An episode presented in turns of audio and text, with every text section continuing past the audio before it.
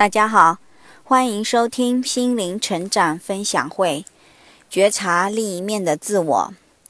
不知道为何，这段日子似乎总处于较为低落的状态，对任何事物似乎都失去了兴趣，也失去了一些耐心。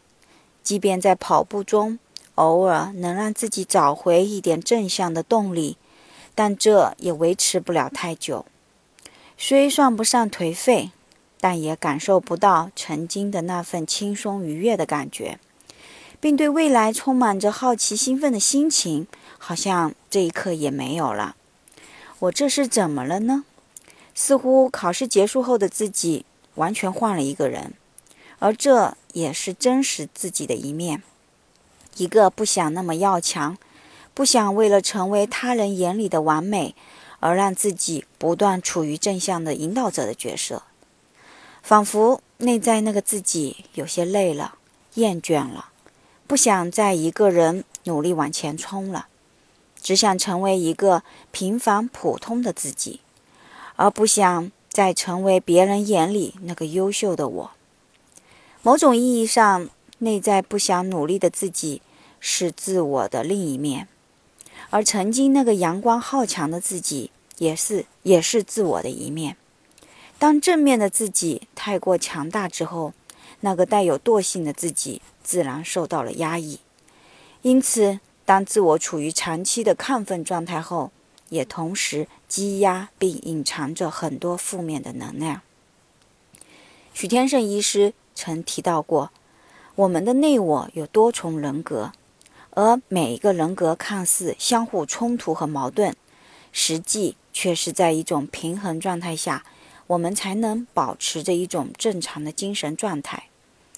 当我们过分展现某一面的自己，而忽略了呃其他面的自己之后，那么这个被忽略、被压抑的自己便会以更加强烈的方式爆发出来。轻者比如情绪低落、抑郁等等；严重的人可能会演化成精神分裂的症状。原来生活中。我们往往只接受那个优秀的、正向的、阳光的自己，却不愿接纳那个惰性的、不思进取的自己。当我们看不到这个负面的自己时，我们始终处于一种内在自我较劲的折磨里。一方面强迫自己去阳光正向，一方面感觉内在很无力、很不想面对。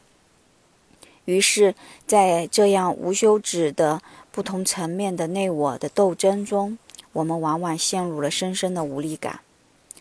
这个时候，我只想对自己说：“亲爱的，此刻你只需要成为你自己，无需成为别人眼中那个优秀强大的女汉子。我们有强大的一面，但同时也有脆弱无力的时候。你强撑着强强大太长时间了。”其实你完全不需要如此硬撑，没有人会因为你的脆弱而讽刺或者否定你。我们不需要伪装，我们只需要真实的做一位有脆弱感的自己。好好听听那个脆弱的自己，他一定也有很多的无奈吧。当我回顾2016年那些振奋人心的收获时，我反而陷入了失落和忧伤。何苦让自己活得如此忙碌呢？何必非得让自己成为阳光正向的女汉子呢？